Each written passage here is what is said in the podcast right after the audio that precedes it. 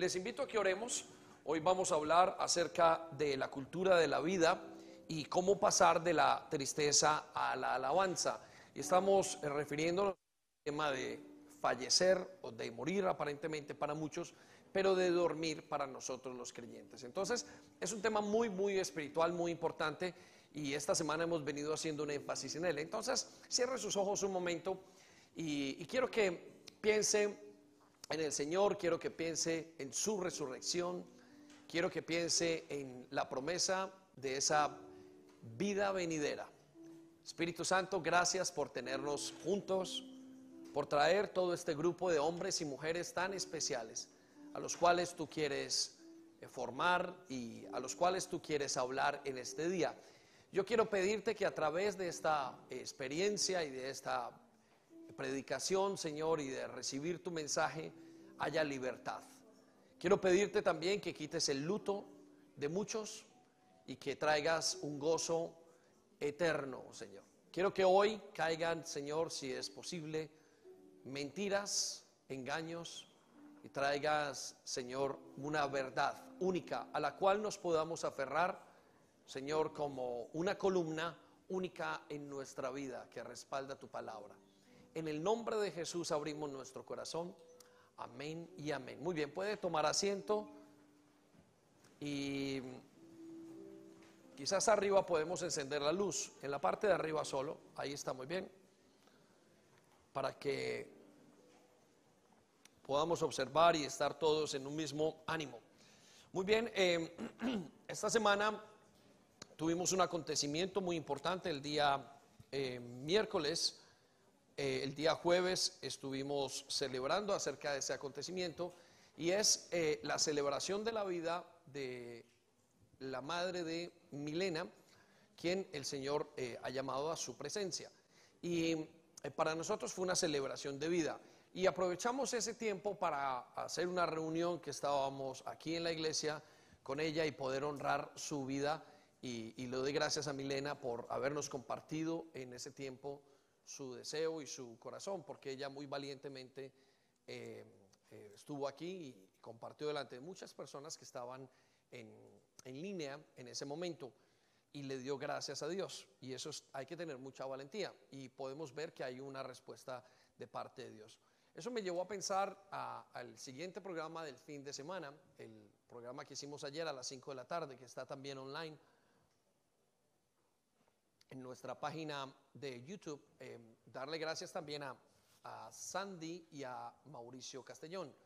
Eh, los dos compartieron su experiencia desde aquí sentados en una entrevista dirigida por Álvaro acerca de lo que significa perder nuestros padres.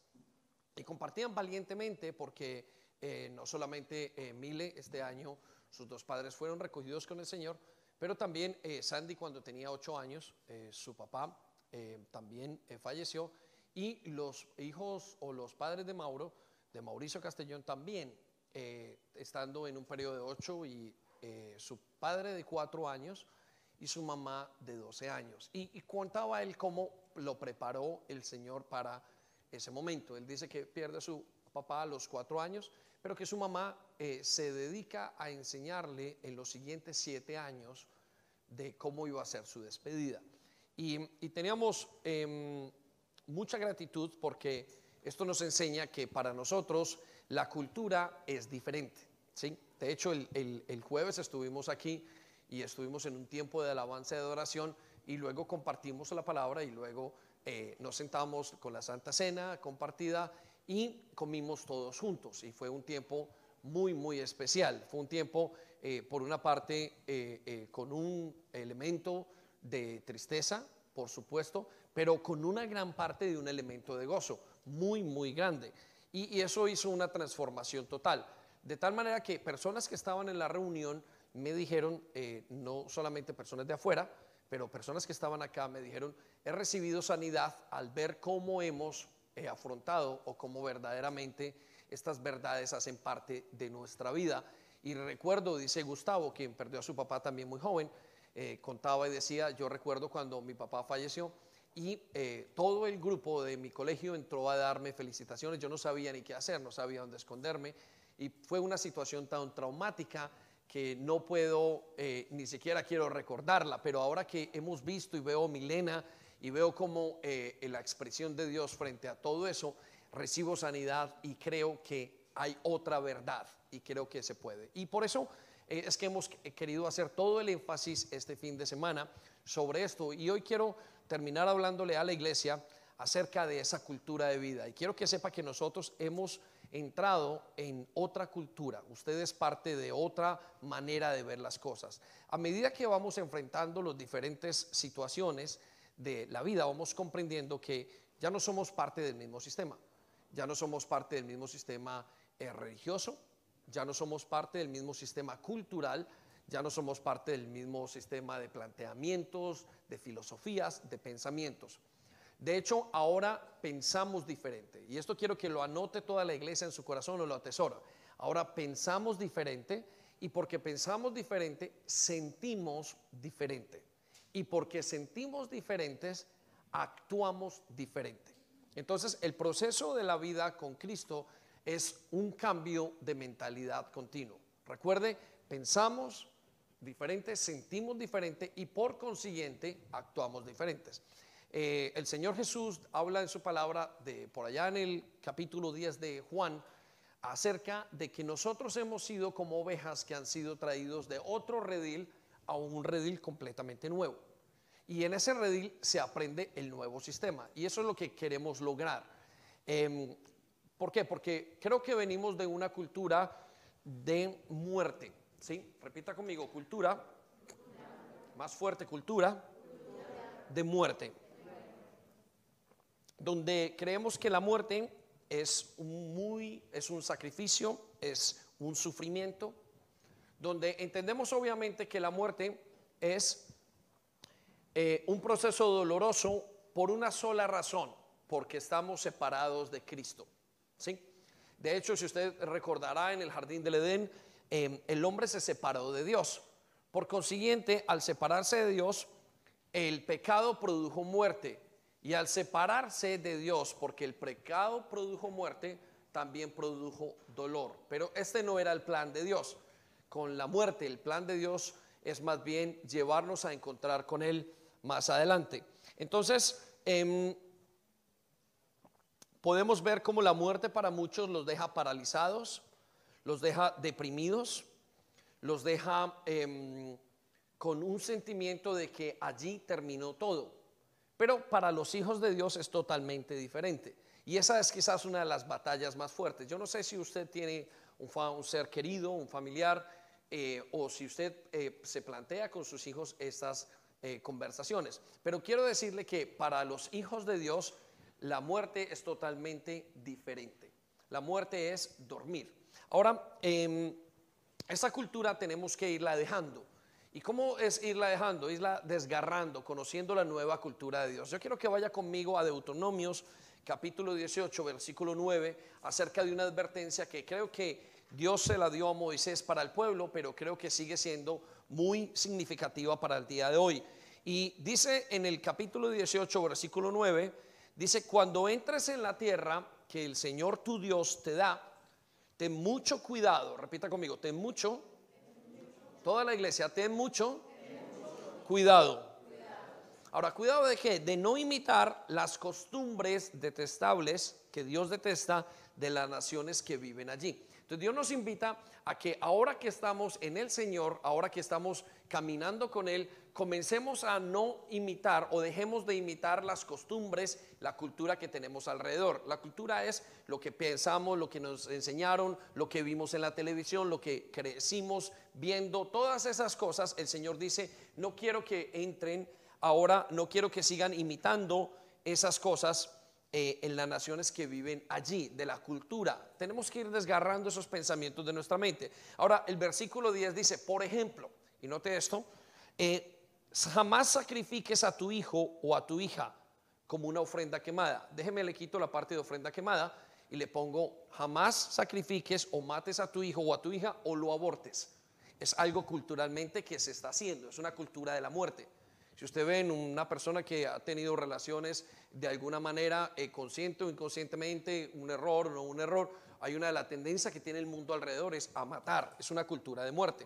Entonces el Señor dice, no quiero que tengan esa cultura, eso no quiero que sea dentro de ustedes, eso no es no son las metas que yo tengo para ustedes. Bueno, tampoco permitas que el pueblo practique la adivinación. ¿Cuál es la adivinación? Busquen un futuro sin Dios. Tampoco la hechicería o que hagan una interpretación de agüeros, ni se mezclen en brujerías.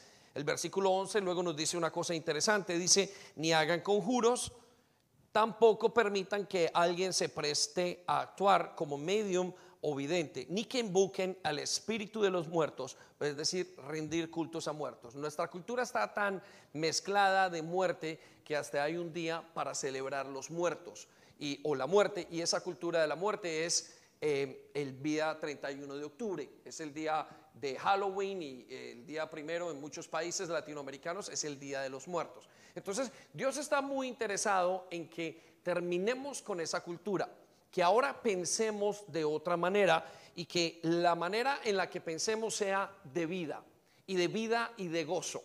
Ahora usted dirá, pero pastor, es, es que yo siento dolor, por supuesto, pero con el entendimiento de Dios, Dios quiere que usted comprenda verdades que van a hacer que usted valore mucho más la salvación y la vida eterna que el momento en el que estamos acá.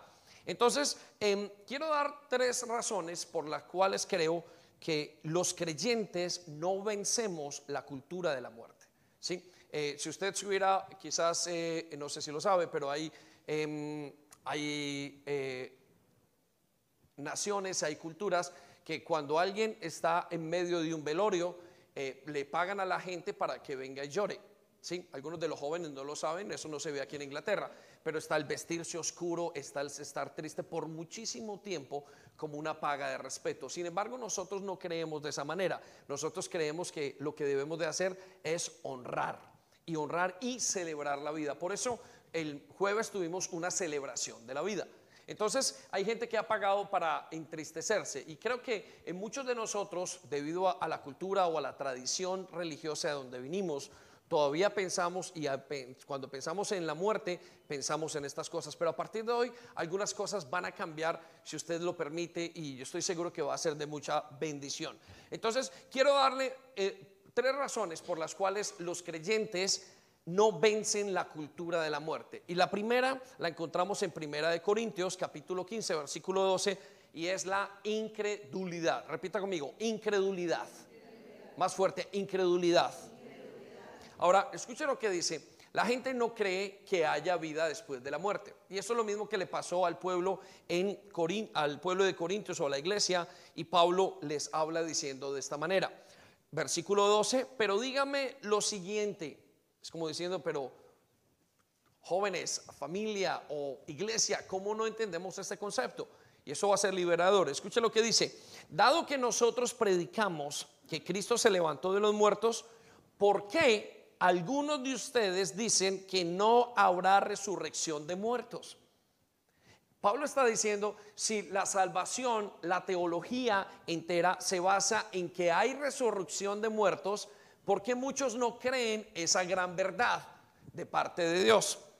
Versículo 13 dice, pues si no hay resurrección de los muertos, si después de la vida no hay nada, entonces Cristo tampoco ha resucitado. Recuerde esto, piensen esto. Si no hay resurrección de muertos, entonces Cristo tampoco ha resucitado. Versículo 14. Y si Cristo no ha resucitado, entonces nuestra predicación es inútil y la fe de ustedes es inútil también. En otro versículo dice, o en otra versión dice, su fe es vana, es vacía. Entonces, muchos creyentes no terminan con la cultura de muerte por incredulidad. No creen que algo pasa después. No están preparados, no saben. No creen que Dios puede hacer algo en sus vidas.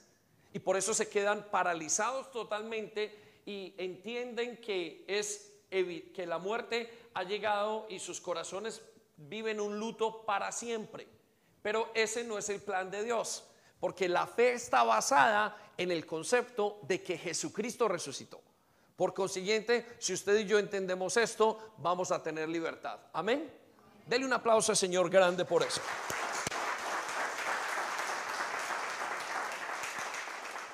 La segunda razón por la cual creo que muchos creyentes, y usted todavía lo ve en muchas iglesias, no eh, viven o no vencen la cultura de la muerte es porque se aferran a su cultura. ¿sí? Se aferran a su cultura. Repita conmigo, se aferran a su cultura. Y en el libro de Hechos capítulo 17, versículo 32, eh, Pablo discute acerca de la vida eterna. Y nos cuenta la Biblia en ese libro que Pablo está en Atenas y que ellos acostumbraban a analizar, acostumbraban a pensar y acostumbraban a comparar lo que ellos vivían con la palabra de Dios que les era sido dada en ese momento. Pero para algunos de los que estaba Paulo planteándoles eso, les resultó la resurrección algo muy raro y muy extraño, de tal manera que desecharon esa enseñanza. Y lo podemos ver en Hechos capítulo 17, versículo 32. Y dice que cuando oyeron a Paulo hablar de la resurrección de los muertos, todo les pareció bien.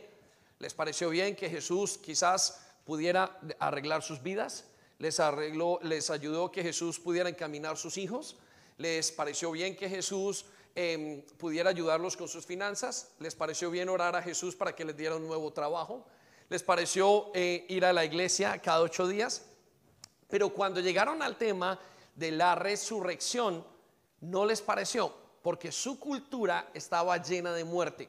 Recuerde que Atenas era la cultura, o Grecia es la, cuna de la filosofía. Y allí estaban todos filosofando y todos pensando y todos llegando a sus propias conclusiones. Conclusiones que los ayudaban a aferrarse a la cultura.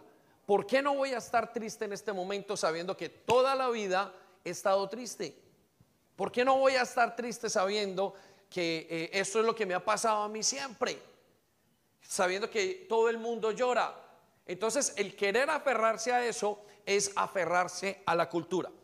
Por eso hoy Dios nos da la oportunidad de que rompamos un lazo mental. Así pensaban ellos, por consiguiente, así reaccionaban. Y entonces ahí es donde yo le digo que invitan en los pueblos, en Latinoamérica, en Colombia precisamente, a gente que llore y lloronas. Y entonces sus días cambian y la persona que yo, que, que quizás vivió esa situación, se tuvo que encerrar en un sitio y se amargó toda la vida y con ello se amargó toda la familia. Y lo ven en iglesias, lo ven en la cultura y lo ven en todo. Se aferraron a la cultura. Y hoy vamos a acabar con una parte de eso. Yo sé que usted va a tomar una decisión cuando escuche la siguiente proposición de la palabra de Dios. Ahora, el tercera razón por la cual, o la tercera razón por la cual los creyentes no vencen la cultura de la muerte es por la ignorancia. Ignoran, no saben qué es la vida eterna. Y aquí en Primera Tesalonicenses capítulo 4 versículo 13, Pablo nos dice, tampoco queremos hermanos que ignoren, repita conmigo, ignoren. Más fuerte, ignoren. Acerca de los que duermen. ¿Qué les pasaba? Que ese pueblo ignoraban, no sabían, no sabían qué era lo que pasaba. Y eso me recuerda que cuando nosotros comenzamos a pastorear o Dios nos llamó a la, a, la obra y al, puesto de la dirección de la iglesia, eh, tuvimos un primer momento muy, muy eh, peculiar para nosotros. Eh, yo recuerdo que de pequeño, cuando nos invitaban a un funeral por alguna razón y alguien estaba allí, uno no sabía ni hablar, yo no sabía ni qué decir, me daba hasta vergüenza prefería no ir. Y si tenía la persona para decirle algo, me sentía como raro por dentro. Me sentía, si le digo algo, no sé si voy a herir sus sentimientos, no sé qué voy a hacer. De hecho, en algún momento le digo a un compañero joven que sus padres fallecieron en ese momento y me quedé con la impresión en el corazón y, le dije algo y él me contestó con una broma irónica y ahí me quedé traumatizado totalmente. Entonces salí muy nervioso a ver a la mamá de Miguel porque su padre se había muerto en ese momento. Ellos estaban aquí muy cerca y cuando fuimos yo le pregunté al Señor, Señor, ¿qué tengo que hacer? Porque ese es un momento difícil. Era la primera persona en la que yo le había compartido o íbamos, eh, estábamos enfrentando esto. Y Dios habló muy claro a mi corazón y le dijo, explícale qué es la muerte verdaderamente para mí. Y recuerdo entrar a esa casa eh, temblando por dentro y sentarme con ella. Y cuando comenzamos a ir por la palabra de Dios uno por uno, ella comenzó a dejar de sufrir y comenzó a calmar su corazón. Y entendí que la paz de Dios tomaba a la persona cuando entendía lo que su palabra dice. Por eso comprendo ahora que hay muchísima libertad. A ella se le acabó no el luto en ese momento, pero el 70% o el 80% de su dolor desapareció por la paz que Dios estaba teniendo en ese instante. Por eso entiendo que la iglesia cada vez tiene más que ganar ese impulso. Ahora, ¿por qué? Porque muchos de nosotros vamos a pasar en ese momento. Yo lo eh, hablo muy abiertamente con mi hija, especialmente cuando le preparo y le digo, tienes que saber, Gabriela, que yo voy a irme un poco más adelante. Esperamos en Dios. Quizás te toque a ti irte, pero no creo. Yo creo que va a ser y tienes que prepararte para eso. Y el día, hace tres o cuatro días la estaba preparando y estábamos hablando del tema y ella no comprendió, papá, pero ¿por qué? Y cuando yo le comencé a, a enseñar las razones, dijo, papá, tienes toda la razón. ¿Por qué? Porque para nosotros la muerte tiene otro significado. Para nosotros es vida y vida en abundancia. Por eso tenemos que entenderlo desde la perspectiva de Dios. Quiero que vaya conmigo a Gálatas capítulo 4, versículo 9. Sin embargo, el aferrarnos a la cultura de la muerte nos hace que nosotros perdamos la bendición y que el enemigo nos esclavice otra vez. Vaya conmigo y escuche lo que dice Pablo en la, carta a los Gálatas. Dice, pero ahora que conocen a Dios, repita conmigo, ahora que conocen a Dios, o más bien Dios los conoce a ustedes, ¿cómo es que quieren regresar a esos principios ineficaces y sin valor? ¿Quieren volver a ser esclavos de ellos? Es como si Dios nos estuviera diciendo, iglesia, yo les he dado vida eterna. ¿Cómo es posible que ustedes quieran volver al dolor sabiendo que la vida conmigo es otra cosa? ¿Cómo es posible que ustedes vuelvan a su cultura cuando saben que mi cultura es de vida?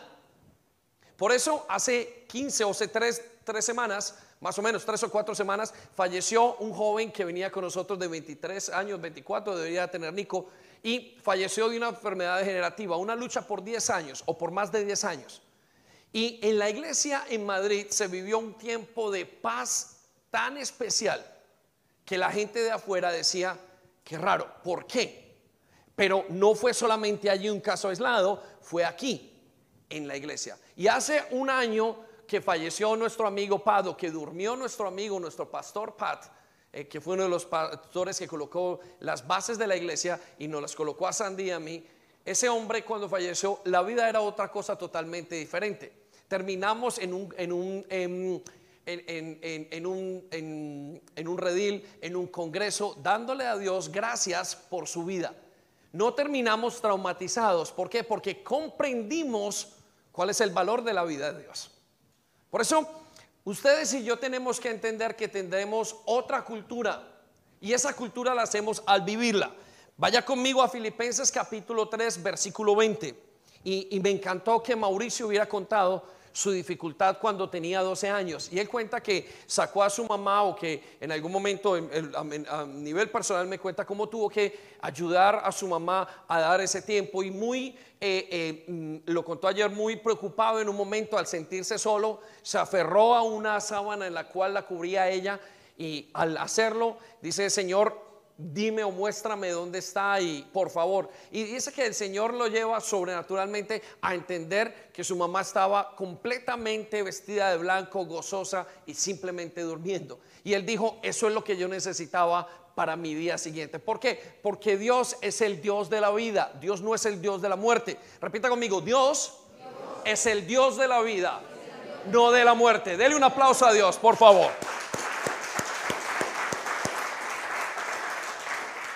Entonces el Señor dice de nosotros, en cambio, nosotros somos ciudadanos del cielo. Repita, soy ciudadano del cielo.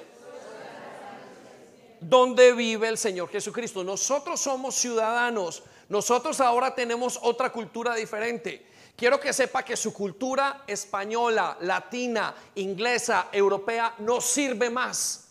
Es irrelevante en este lugar.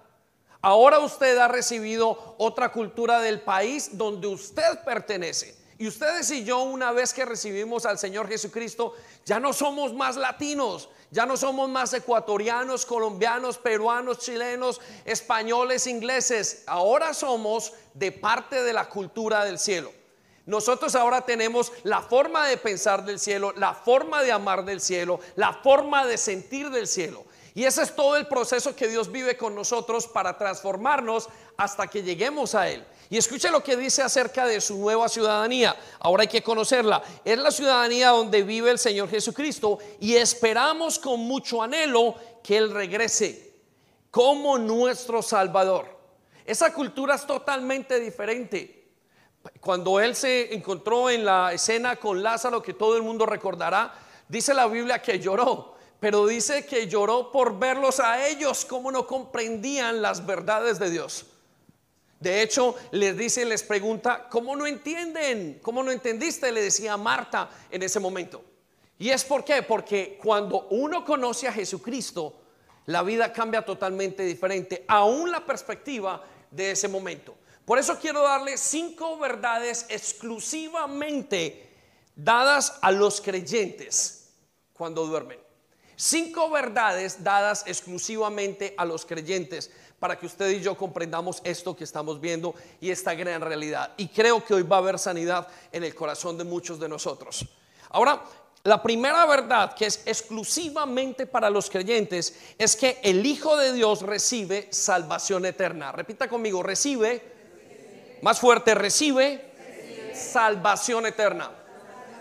Iglesia, no se le puede olvidar, usted recibió cuando conoció al Señor Jesucristo salvación eterna. ¿Qué significa salvación eterna? Significa que somos justificados del juicio de Dios. Es decir, cuando tengamos que o presentarnos delante de Dios, no vamos a ser juzgados o al ser juzgados más bien vamos a ser justificados. Es decir, no vamos a recibir el castigo que nos merecíamos. Ese es el primer punto de la salvación eterna. Pero el segundo punto de la salvación eterna es que significa tener vida eterna, continuar viviendo. Repita conmigo, continuar, viviendo. Tener vida eterna significa la continuación de la vida y significa que no hay interrupción de la vida. De alguna manera, la cultura alrededor nuestra nos ha hecho entender y nos ha pensado que una vez una persona fallece, inmediatamente con Cristo hablo yo, inmediatamente se paró la vida. Ahí hubo una interrupción y la interrupción será por miles y por miles y por miles de años. No es así, iglesia. Dios no interrumpe la vida. Él es la vida. Él es la vida. Por eso Juan capítulo 11, versículo 25 nos dice las mismas palabras de Jesús que usted tiene que anotar en su corazón. Yo soy la resurrección y la vida. Él dice, yo soy la vida. Usted ha escuchado esto en muchísimos funerales de la tradición en la que venimos y parece que pasara por encima y la gente no entendiera. Pero si usted hoy entiende por el Espíritu Santo esta gran verdad, ese momento de fallecer en el que el cuerpo para de trabajar no es cesación de vida, es la continuidad, es la mejoración de la vida. Por eso nos dice en la misma parte del versículo, dice, el que cree en mí vivirá aún después de haber muerto o dormido. Dice, el que cree en mí, escuche esto iglesia, aún después de que el cuerpo para, vivirá. Eso es lo que dice el Señor. Por eso cuando quitamos esa verdad y se muere o pasa un momento de dificultad con un familiar, entonces se caen todas las fuerzas. Hasta ese momento el enemigo quiere meter una mentira en su vida y deprimirlo y decir su vida paró. Cuando él dice desde arriba, no es así, porque yo soy la vida. Versículo 26, escucha lo que dicen las mismas palabras del Señor Jesús. Y todo aquel que en mí, todo aquel que en mí, en mí, en Jesús, vive y cree en mí, jamás morirá. Jamás morirá. Iglesia, repita, jamás. Jamás, significa nunca morirá. Aquella persona que cree en Jesucristo nunca morirá. El cuerpo parará de trabajar, pero esa persona sigue viva. Esa persona sigue el mismo camino, no hay cesación de vida. Pasa a un nivel totalmente diferente. Y ese nivel es glorioso. Nosotros estamos en otra cosa. Ahora él le preguntó a las personas si era el problema en el momento de Lázaro. Le dice, ¿lo crees? Marta, ¿lo crees? Le dice en ese momento. Y nos dice a ustedes y a mí como creyentes, ¿lo crees? Y ella dijo, sí, Señor, yo lo creo, pero es para la vida venidera. Y dijo, Marta, no entiendes. No entiendes qué es lo que yo hago. Si es que la primera o el primer beneficio de que tú me conozcas a mí es la vida eterna. Y la vida eterna comienza cuando yo conozco a Jesucristo. Yo conocí al Señor hace más o menos 20 años, le acepté en mi corazón. Mi vida eterna no comienza si muero en 20 o 30 años de aquí para allá, cuando tenga 80. Mi vida eterna comenzó hace 20 años. La vida eterna no es un, no es un tiempo, la vida eterna no es un lugar ni un proceso. La vida eterna es una persona. La vida eterna es Jesucristo. Cuando usted recibe al Señor Jesucristo, usted recibe la vida eterna y la vida eterna es eterna, no se acaba. Dele un aplauso por favor a Dios esta mañana. La vida eterna es Jesús. El que tiene a Jesús tiene la vida no se detiene. No es que el cuerpo para y ya ahí paró la vida eterna o ahí comenzó la vida eterna. No es así. Y tenemos que entenderlo porque eso nos da una seguridad. Eso nos da la seguridad de cuál es el paso que tenemos que tomar. Nos da la seguridad de que tendremos que prepararnos a nosotros y que tenemos que prepararnos a nuestros hijos. Nos da la seguridad de que cuando nos encontremos son tiempos hermosos y gloriosos. Son tiempos de alabanza y de adoración. No por lo que hayamos hecho, sino por lo que Él hizo por nosotros. Entonces usted es inmortal, por supuesto. Es lo que nos dice el Señor. Y el cuerpo, el cuerpo es otra cosa totalmente diferente. Pero ahora que usted ha recibido a Jesús, la vida eterna comenzó en su vida. Entonces es la primera verdad de la cual usted y yo tenemos que aferrarnos el día de hoy para acabar con esa cultura. La segunda verdad eterna es que para Dios el hijo de su hijo no muere, duerme.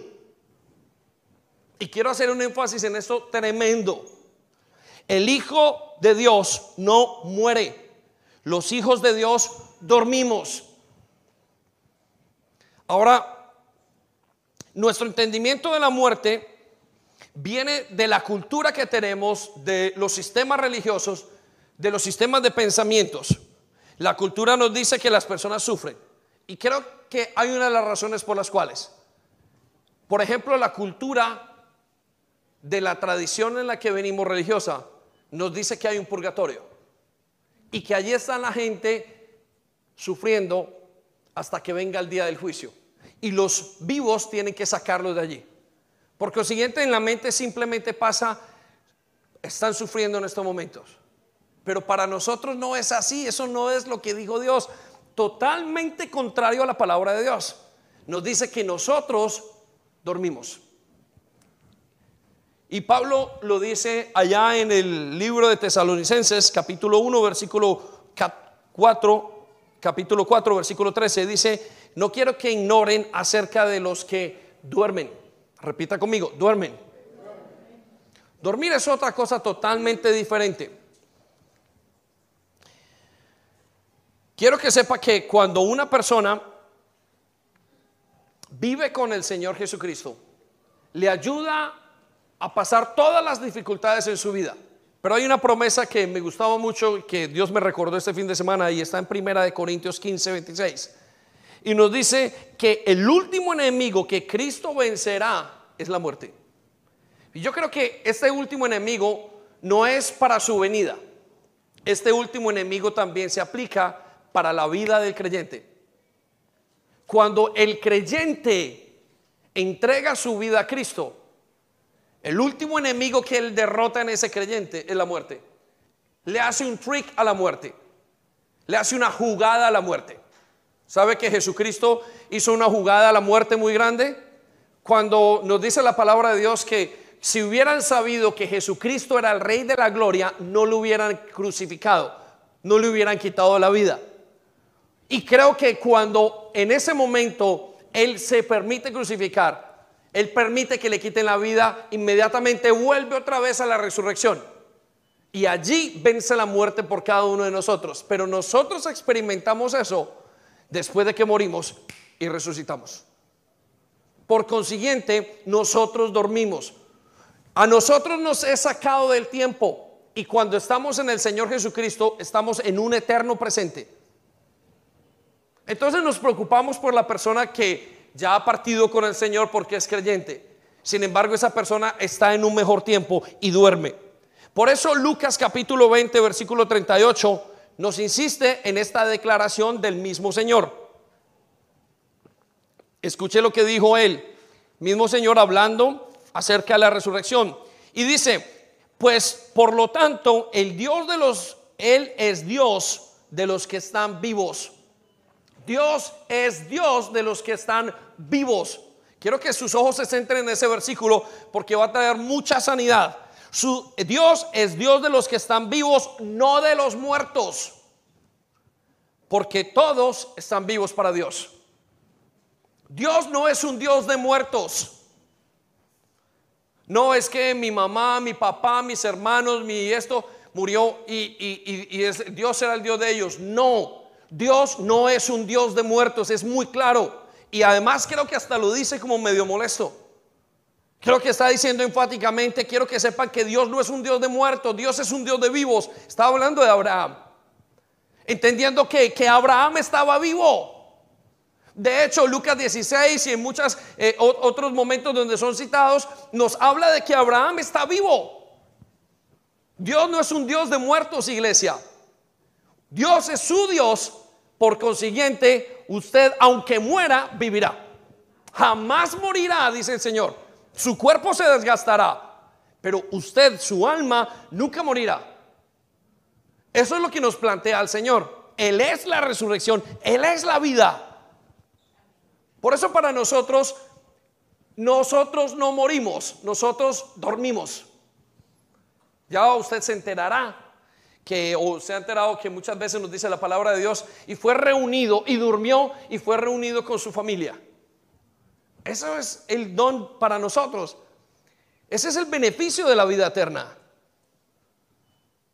Y esa verdad está exclusivamente para usted. La primera es entonces que los hijos de Dios reciben salvación eterna. La segunda es que los hijos de Dios no mueren, duermen. Y la tercera verdad exclusiva, quiero que la oiga con mucha atención, es que cuando el Hijo de Dios duerme, alcanza la meta. Repita conmigo, alcanza, más fuerte, alcanza, la meta.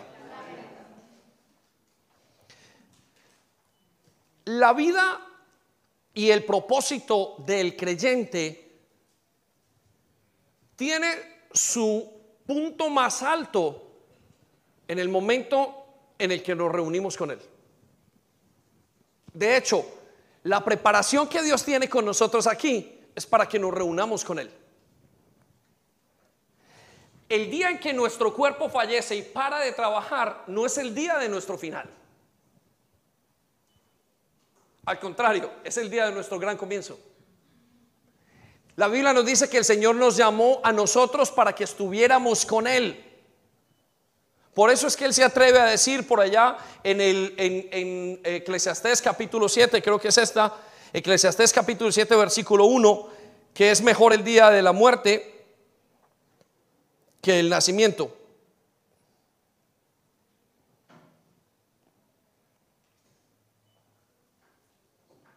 Mejor es la buena fama que el buen ungüento y mejor el día de la muerte que el día del nacimiento.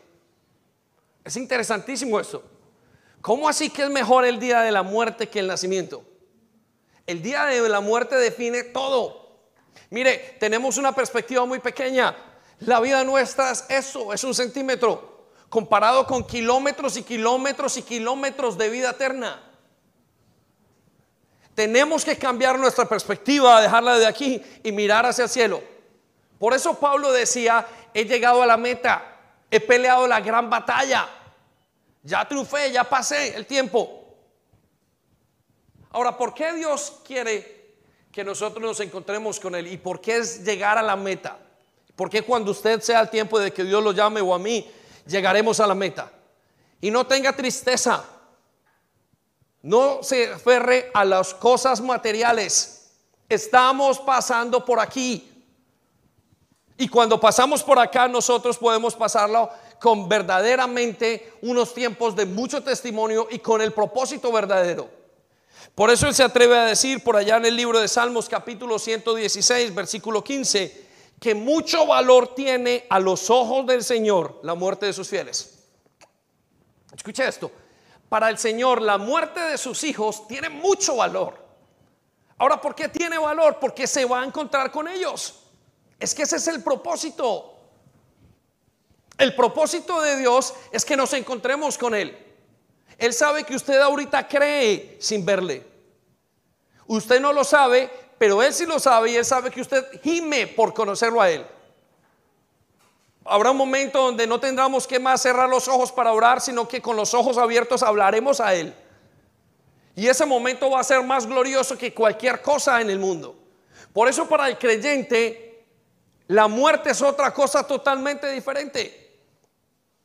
Le vamos a conocer y él dice, valoro la muerte de mis fieles, valoro la muerte de los que son mis hijos. Yo quiero estar con ellos. Por supuesto que es el motivo y el propósito de estar con él. Él lo sabe. De hecho, Pablo nos dice en Filipenses capítulo 1, versículo 21, que ese era su gran conflicto. Y creo una cosa, iglesia, lo digo categóricamente, este debe ser el conflicto de cualquier creyente que está en el propósito de Dios. Escuchen lo que dice Filipenses capítulo 1, versículo 21. Pablo en una disyuntiva entre que si se iba con el Señor o si se quedaba. Y entra en la disyuntiva más grande y lo expresa de una manera maravillosa, como deberíamos expresarlo cada uno de nosotros. Si vivo, dice Pablo, quiero hacerlo para servir a Cristo. Él dice, si en este momento vivo y sigo adelante, yo quiero servir a Cristo. Pero si muero, salgo ganando. Repita conmigo, salgo ganando. Increíble para la cultura de donde venimos. Si muero, salgo ganando.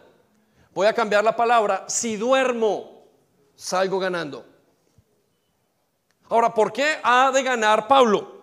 Versículo siguiente nos dice, en realidad, esta es la disyuntiva, no sé qué es mejor y me cuesta mucho trabajo elegir. Estoy seguro que muchos aquí no elegirían, no elegirían tener la vida eterna o gozar de esa vida eterna ya. Escuche lo que dice, me cuesta mucho trabajo elegir. En caso de seguir con vida, puedo serle útil a Dios aquí en la tierra. Pero si duermo, iré a reunirme con Jesucristo, lo cual es mil veces mejor. Y yo sé que usted y yo, y yo personalmente he estado en momentos donde he tenido que luchar con mi pecado, con mis pensamientos, y diría, Señor, me quiero ir contigo. ¿Cuándo vuelves? Pero quiero decirle una cosa, Pablo no era que tuviera miles de problemas y deseara ir con Cristo porque tenía esos problemas, como le acabo de decir. No, Pablo deseaba estar con Cristo. Por eso Pablo dice, es mil veces mejor, yo quiero estar con Él. ¿Por qué? Porque el propósito del creyente es que reunirse con Jesucristo lo más antes posible. Por eso los días de Pablo y los días del verdadero creyente se basan en cumplir su propósito. Y sabe que están aquí como pasajeros, están aquí porque estamos momentáneamente pero ¿cuántos de nosotros estamos enamorados de la casa, enamorados de lo que tenemos? Nos aferramos a la cultura que tenemos porque no queremos ir. Tal y como en Sodoma y Gomorra, la mujer de Lot miró atrás. El verdadero creyente o el creyente que ha entendido las verdades exclusivas para él sabe que él está momentáneamente. ¿Y sabe qué pasa cuando se vive así? El propósito es eterno. Porque ya no se enredan con la maleta. Ya no quieren hacer una casa acá, quieren construir una casa allá. Ya la vida no se basa en cuánto me dan a mí, en cuánto hago yo a los demás para poderlos ayudar en ese camino. Pablo no está diciendo, me quedo porque quiero una casa nueva, porque quiero un apartamento, porque quiero un carro nuevo, porque quiero la universidad. Pablo no está hablando de los logros humanamente que podía tener. Pablo está hablando de que si se iba quería estar con Dios rápidamente. Y esa es la disyuntiva del cristiano. Esa es la, la gran interrogante del cristiano. ¿Está usted listo para irse ya? ¿Está usted listo si Dios lo llama? ¿O está usted enamorado de todo lo que hay acá? y no quiere dejar todo lo que tiene porque es material. Por eso es que Él dice, amados, no améis al mundo ni lo que hay en Él, porque ustedes pronto van a pasar. Estamos destinados a una vida en abundancia que comienza a partir de que conocemos a Jesucristo. Por eso nuestro paso en la tierra debe ser decisivo y por eso nuestro paso en la tierra debe ser hacer la voluntad de Dios. Eso trae el propósito. No sé si me estoy haciendo entender. Pero la verdad de Dios nos dice que el creyente llega a la meta. Pablo llega a una conclusión, pero yo sé que ustedes me necesitan vivo, por eso estoy seguro que me quedaré para poder ayudarlos. Sin embargo, el dormir para el creyente es la meta. No lo dejó dicho todo en lo que estábamos haciendo, en lo que estábamos diciendo. Déjenmelo, yo lo llevo al cuarto punto. Y la cuarta verdad exclusiva para el creyente es que cuando el Hijo de Dios duerme, entra en el mejor momento de su vida. Repita conmigo, entra en el mejor momento de su vida. Algunos tenemos la intención o creemos por la cultura que una persona una vez fallece está en lo peor y le decíamos el sufrimiento y están rogando, pero no es así para el creyente. De hecho, una persona que muere sin Cristo ni siquiera puede rogar. No se puede ni hablar con los muertos. Pero ¿qué nos dice Dios acerca de nosotros los creyentes? Vaya conmigo a Romanos capítulo 8, versículo 11 y escuche la verdad que resuena desde el mismo cielo. Pero si el espíritu de aquel que resucitó a Jesús de entre los muertos habita en vosotros, Vuelvo a repetirlo, si el espíritu de aquel que resucitó a Jesús de entre los muertos habita en vosotros, el mismo que resucitó a Cristo, Jesús de entre los muertos, también dará vida a vuestros cuerpos mortales por medio del espíritu que habita en vosotros. Si el mismo que hace y que resucitó a Jesús y le dio vida, ese mismo es el que nos da vida a nosotros para la vida eterna y esta vida. Por consiguiente, cuando un creyente duerme, pasa el mejor estado de su vida. ¿Y cómo fue que resucitó Cristo? Bueno, en un cuerpo glorificado, por consiguiente tendremos un cuerpo glorificado. Si nosotros resucitamos como Cristo, tenemos que pensar y considerar cómo resucitó Cristo. Y entendemos que Cristo resucitó con un cuerpo glorioso. Pasaba paredes, no se enfermaba, no tenía dificultades, no se marchitaba, nos dice la Biblia. No se dañaba con nada. Era un cuerpo totalmente glorioso. Inmediatamente una persona muere, entonces les es dado ese cuerpo glorioso tal y como se le dio a nuestro Señor Jesucristo. No tiene tiempo, entra en el presente porque Jesús no está en un tiempo, nosotros tampoco estaremos en un tiempo. No lucha con el pecado. Jesús no está luchando con el pecado. Nuestro Señor Jesucristo ya venció el pecado. Por consiguiente, usted ya no tendrá ni depresión, ni situaciones, ni nada en su mente que le diga no puedo más.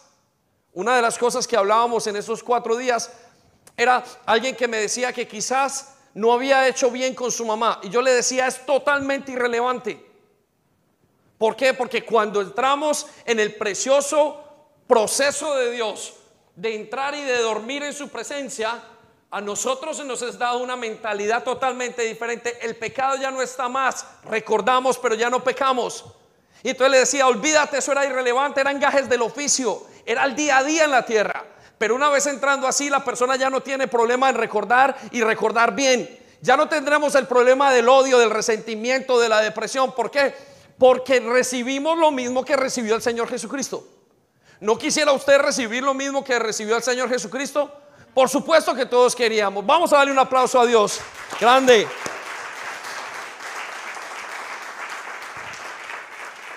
Segunda de Pedro capítulo 1 versículo 11 nos dice, y se les abrirá de par en par las puertas del reino eterno de nuestro Señor Jesucristo, Señor y Salvador Jesucristo.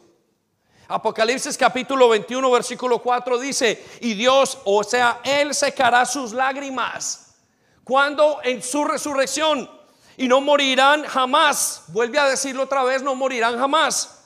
Tampoco volverán a llorar ni a lamentarse, ni sentirán ningún dolor, porque lo que antes existía ha dejado de existir. Y antes existía que el pecado.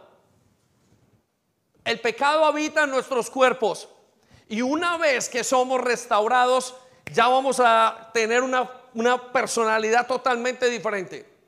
Nos encontraremos con gente que era difícil en la tierra y cuando los veamos en la presencia del Señor, vamos a ver que son personas maravillosas porque el pecado ya no estará más. Entonces, para el creyente, el dormir significa el mejor momento de su vida. Y nos preguntamos, ¿cómo resucitó Jesucristo en el mejor momento? Jesucristo no resucitó como nos lo plantea la, religión tradicional, como un niño en un pesebre. No, no, no, no, no. Recuerde, más importante es el día de la muerte que el día del nacimiento. Espero entienda. Jesucristo resucitó en su mejor momento. Jesucristo resucitó como el gran sumo sacerdote glorioso. ¿Sabe cómo va a resucitar usted? En su mejor momento, tal y como es Él así serán ustedes. Piensa en este momento. Si hoy lo llegase a llamar el Señor,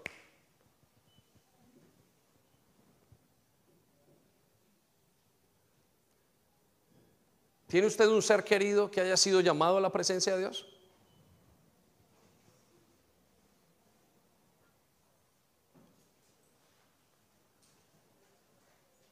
Levante su mirada al cielo. No se preocupe. Está en el mejor momento de su vida. La pregunta que nos hacemos es, ¿nos encontraremos con Él? Quizás usted haya entendido una mentira. Y quizás bajo esa mentira usted le tenga hasta temor a la muerte. Pero recuerda lo que Él dijo. El último enemigo que será vencido será la muerte.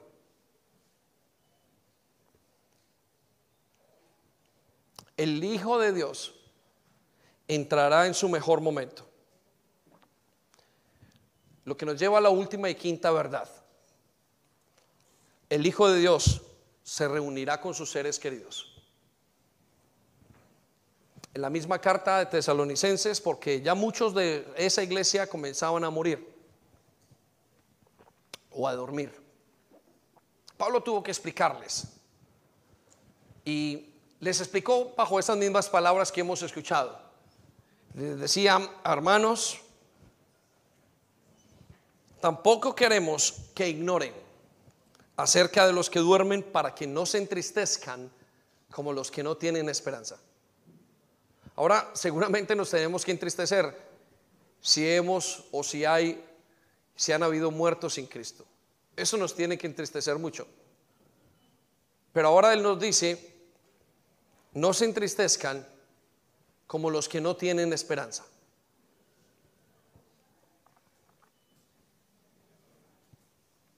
Nuestra tristeza es basada en la alejamiento físico que tenemos con aquellos que han de alguna manera fallecido.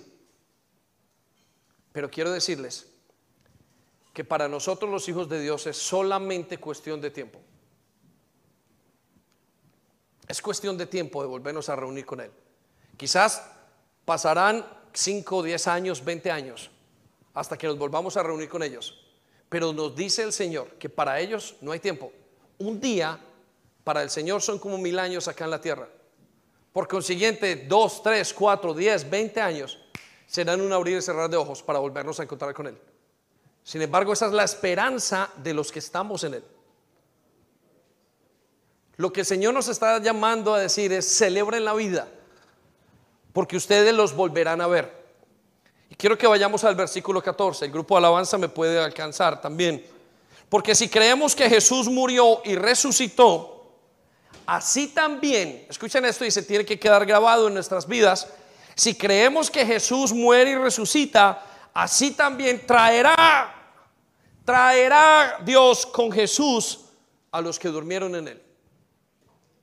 Iglesia, nuestro Señor va a traer a los que hemos dormido o los que habrán dormido con Él. Y esa es la esperanza más grande que tenemos. En ninguna otra parte se nos promete y se nos puede cumplir aquello que el Señor ha dicho.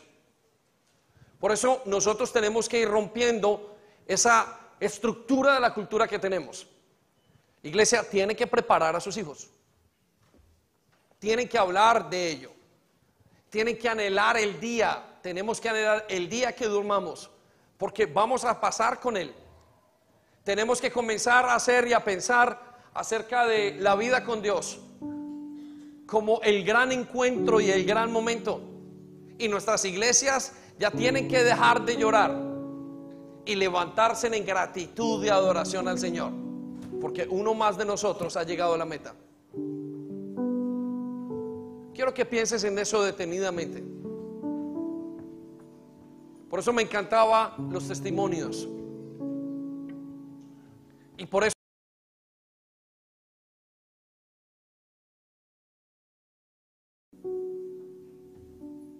que lo saca de la esclavitud. Nosotros ya no tenemos una cultura de muerte, iglesia. Tenemos una cultura de vida. Quiero invitarte a que te pongas en pie un momento.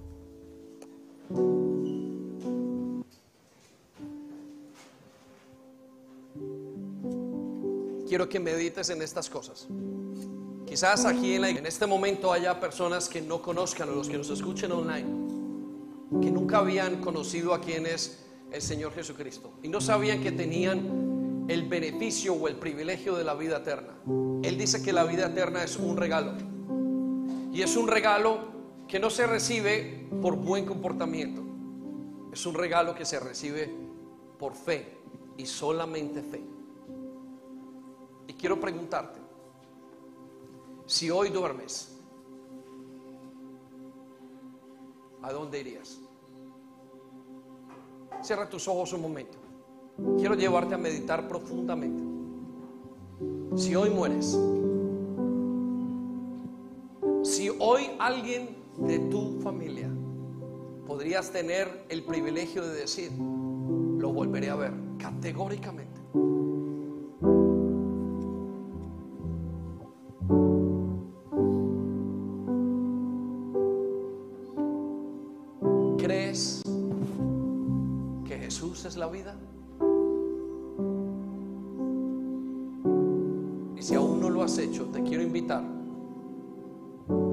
Sigas. Te quiero invitar a que tomes una decisión por Él y le digas que quieres ser transformado, que quieres aceptar la vida eterna. Sabes, el afán de muchos venir y traer a sus hijos a la iglesia, más allá de traerlos a una manera de pensar, una moralidad o una ética, volverlos a ver.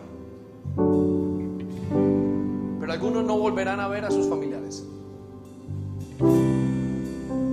La insistencia de Cristo es, tienes la vida y la muerte delante de ti. Por favor, toma la vida eterna. Toma la vida eterna. Rompe la cultura de muerte. Quiero que pienses en aquellos que se han ido ya. Quiero que pienses en la eternidad. Quiero que pienses en el día en el que tú partas para el Señor. Tendrás todo listo. Tendrás aún a tus hijos listos para ese momento. Podrás decirle a tus hijos, hijos, he peleado la buena batalla. Es el mi momento de recogerme con Él. Para este momento he llegado. También la pelees. Quiero que llegues a esa meta. Pues hay un lugar que nos espera. Señor, te damos gracias porque estás quitando pensamientos, estás quitando traumas y dolores que quedaron en la niñez. Y hay muchos que no entendieron que era la vida eterna y pensaron que tú se los habías llevado. Sin saber que tú eres el Dios de la vida y que no has quitado a nada ni a nadie robas, pero que te reúnes con los santos. Gracias porque la muerte para ti, el dormir, es de mucho valor. Ahora te pido, Señor, traigas un tiempo de salvación a todos tus hijos, a los que escuchan este mensaje. Que traigas paz que sobreabunde en el entendimiento. Que puedan romper esa mentira de que no se puede hablar en casa. Que rompan con la mentira de que es hay que tener tristeza. Por el contrario, Señor, nos levantamos diciéndote que hay un lugar